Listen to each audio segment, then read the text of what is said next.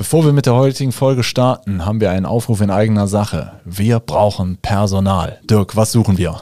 Wir suchen dich, wenn du Windows-Server kennst, wenn du Netzwerk kennst, wenn du mit Kunden sprechen willst, Kunden liebst über alles und äh, all ihre Probleme lösen willst, dann bist du bei uns richtig. Sowohl Support-Mitarbeiter als auch Projektdurchführer, äh, alles, alles gern genommen. Bewerbt euch bei uns. Äh, wir sind ein netter Haufen.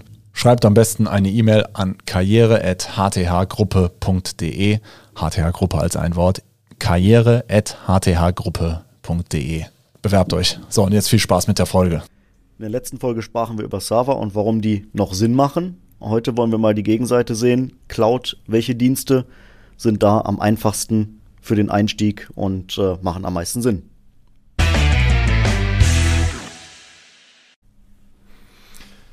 Ja, hallo Dirk. Hallo Roland. Ja. Heute machen wir den Rollentausch. Ja. Letzte Woche haben wir über den Server gesprochen an sich. Genau. Das ist so, wo wir herkommen. Und äh, aber wir haben ja auch schon viele Cloud-Ressourcen bei unseren Kunden im Einsatz. Ähm, als Unternehmer, wie auch beim letzten Mal, stelle ich mir die Frage: Ich muss, möchte was an meiner IT machen. Ich muss vielleicht etwas an meiner IT machen. Mhm. Äh, was ist jetzt die richtige, der richtige Weg für mich und äh, wo, wenn ich mich auf die, äh, auf die Reise begebe, wo, wo ist denn die, die Einstiegshöhe am geringsten? Wo, äh, wo macht es vielleicht für mich als Unternehmer im Allgemeinen am meisten Sinn, äh, Cloud-Ressourcen zu nutzen? Genau. Also wir haben ja tatsächlich, äh, man muss es ja wirklich so sagen, also bei unseren Kunden ist es so, dass kaum noch einer wirklich an dem Thema Cloud vorbeikommt. Unabhängig jetzt davon, dass im Unternehmen noch ein Server steht, der lo lokale Ressourcen bereitstellt, aber es gibt ja bestimmte Sachen, die einfach äh, in der Cloud, ich sag mal, so ein natürlicheres Zuhause haben als äh, auf so einem On-Premise-Server. Ähm, das fängt zum Beispiel an bei Kommunikationsdiensten, E-Mail, äh, VoIP-Dienste, ähm, der Klassi Klassiker Teams. Äh, ich sag mal, jeder zweite setzt heute äh, Teams schon irgendwie ein um ähm, mit Mitarbeitern zu kommunizieren oder auch mit, mit Geschäftspartnern, Kunden, Lieferanten zu kommunizieren. Und ähm, das ist ja so ein klassisches Produkt, was äh, es ja wirklich nur aus der Cloud gibt. Also, also sicherlich ein Treiber war im letzten Jahr äh, das Einsetzen der, äh, der, der Pandemie mit den verbundenen Maßnahmen, äh, dass man dazu angehalten wurde, die Mitarbeiter möglichst zu Hause zu lassen, mhm. wenn es dann irgendwie geht. Und äh, das Wichtigste, was in einem Unternehmen passiert, ist natürlich Kommunikation. Ja? Im stillen Kämmerlein arbeiten, etwas, äh, da brauche ich vielleicht noch äh, bei gewissen Sachen vielleicht noch nicht mal irgendwas an IT, aber ich muss mich ja mitteilen, ich muss Anrufe entgegennehmen, ich muss E-Mails beantworten genau. und ich möchte mich mit meinen Kollegen natürlich ungezwungen austauschen können. Da war, ja. da war Teams natürlich ein, ein, ein große, großer, großer Renner. Ähm, ja, aber äh, das war ja, sagen wir mal, ist ja auch von der, von der ähm, Migration war das ja eigentlich äh, ziemlich einfach. Ne? Ja gut, da gab es ja nicht viel zu migrieren. Wenn ja. man Teams jetzt eingeführt hat, frisch, es gibt ja im Prinzip kein Vorprodukt dazu, ja. wo ich Bestandsdaten habe, die ich dann irgendwie da reinladen muss, sondern man fängt in der Regel mit Teams äh, auf einer grünen Wiese an und ähm, anders sieht das dann aus, wenn ich jetzt äh, zum Beispiel meinen E-Mail-Server, der lokal im Unternehmen ist, hm. ähm, und ich muss meinen Server modernisieren. Der ist jetzt irgendwie aus, äh, hat ein Alter erreicht, wo man, wo man den ablösen möchte, weil es auch äh, zu riskant wird, den einfach noch weiter zu betreiben. Je älter so ein System wird, umso wahrscheinlicher ist es ja, dass er irgendwann mal kaputt geht. Ja. Und, ähm, und das ist natürlich auch der wunde Punkt häufig bei Unternehmen, ja. ja. Wenn, wenn die Mitarbeiter mal für ein paar Stunden nicht arbeiten können, das kann ich als Unternehmer, es ist mir vielleicht nicht so ganz recht, aber ich habe es irgendwo in meiner Risikokalkulation mit drin.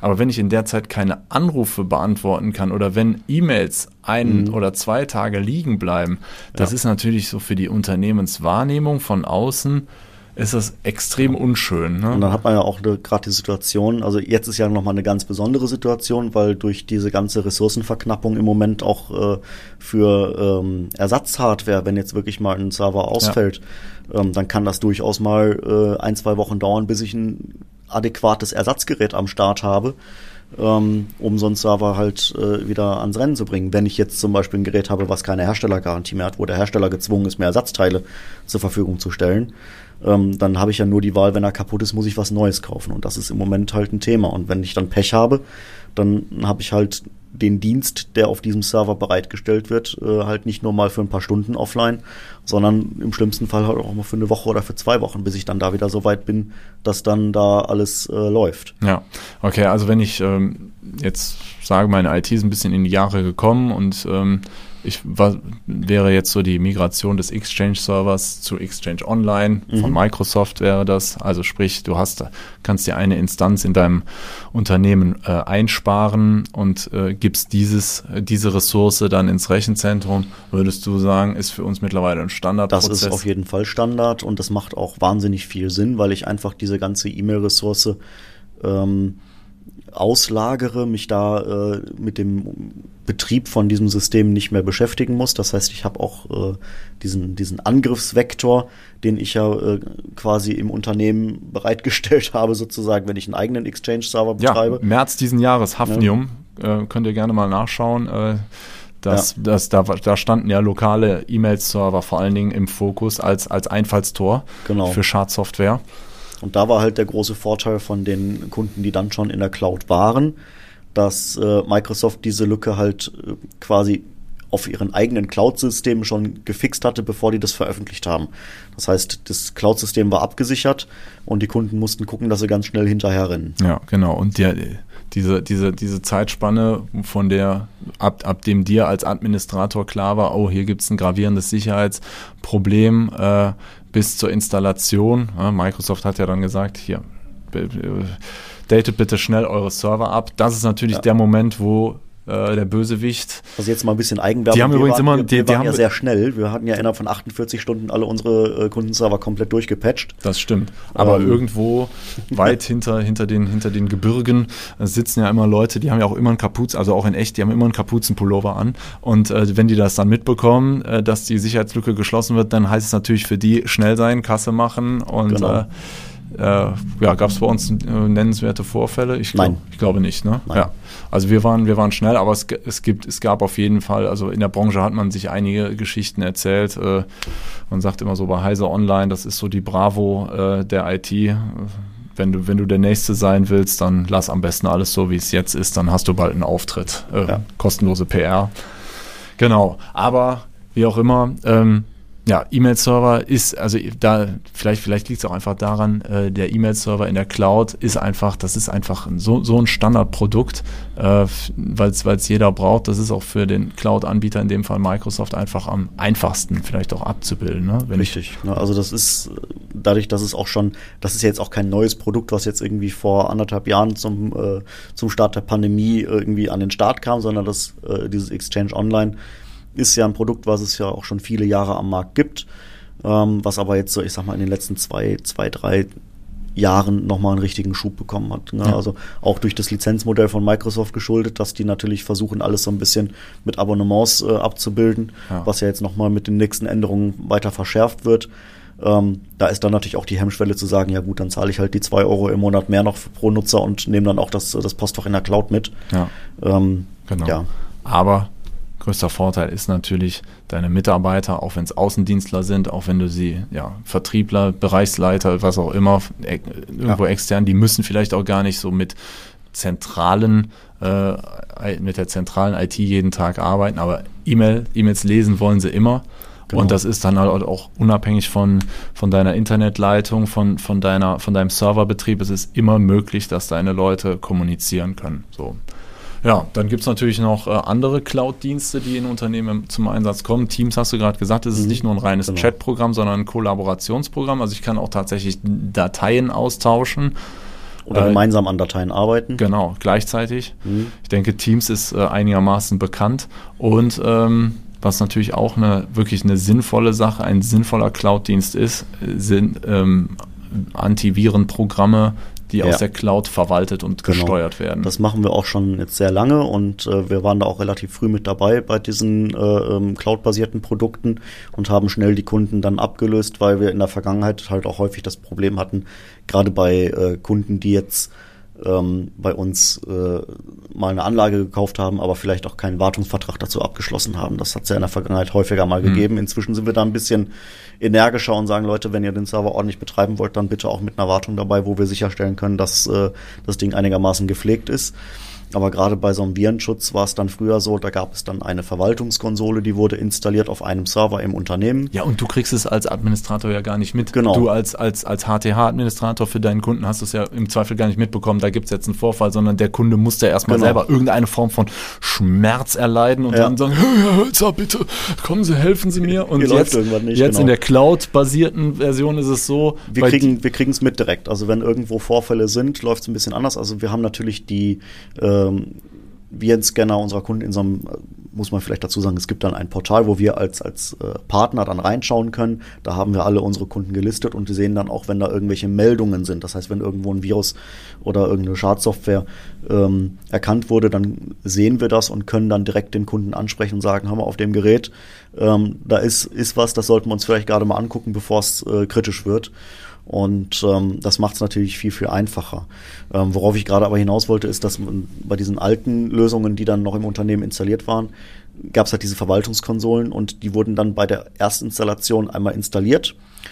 Und meistens sind die dann auf diesem Stand geblieben, bis irgendwann mal irgendwelche Programmmeldungen kamen und gesagt haben, hör mal, jetzt musst du aber mal updaten, weil ansonsten funktioniere ich in drei Wochen nicht mehr.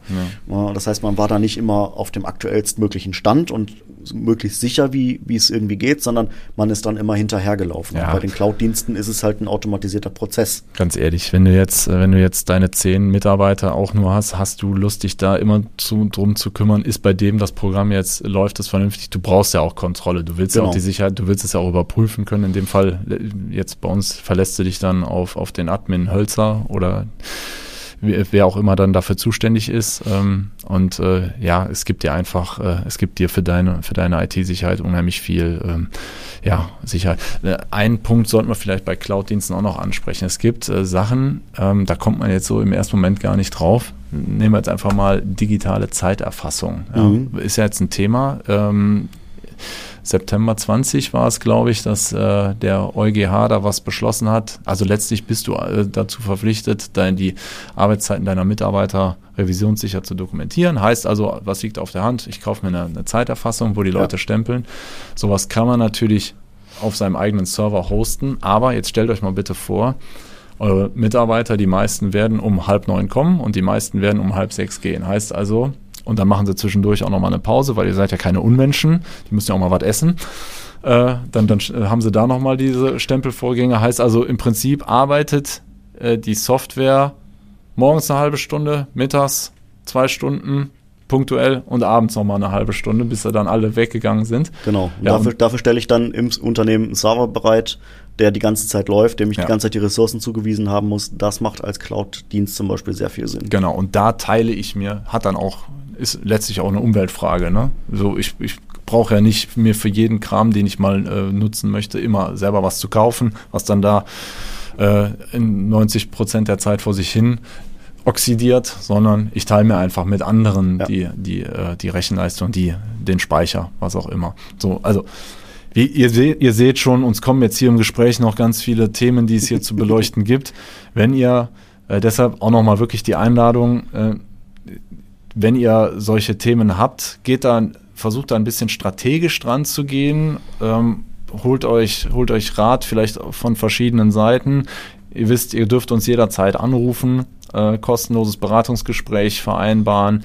Und ähm, ja, wir beleuchten das dann mit euch zusammen. Und ähm, ja, für den einen, was für den einen passt, muss für den anderen auch nicht genau. unbedingt das Richtige sein. Die Welt heißt, ist bunt. Genau. Und deshalb äh, da nochmal die Einladung nehmt Kontakt zu uns auf. Wir freuen uns und äh, begleiten euch da gerne auf eurem Weg in die Cloud. Und zum lokalen Server zur Not auch. Zum lokalen Server auch. Und äh, vielleicht auch gerne mal äh, zusammen an die Theke. Ne? Daher genau. betreutes Trinken. Neues Geschäftsfeld. Ja. Gut. Ja, vielen Dank für eure Zeit, dass ihr uns zugehört und vielleicht sogar zugesehen habt. Ähm, bis demnächst und wir sind raus. Tschüss. Tschüss.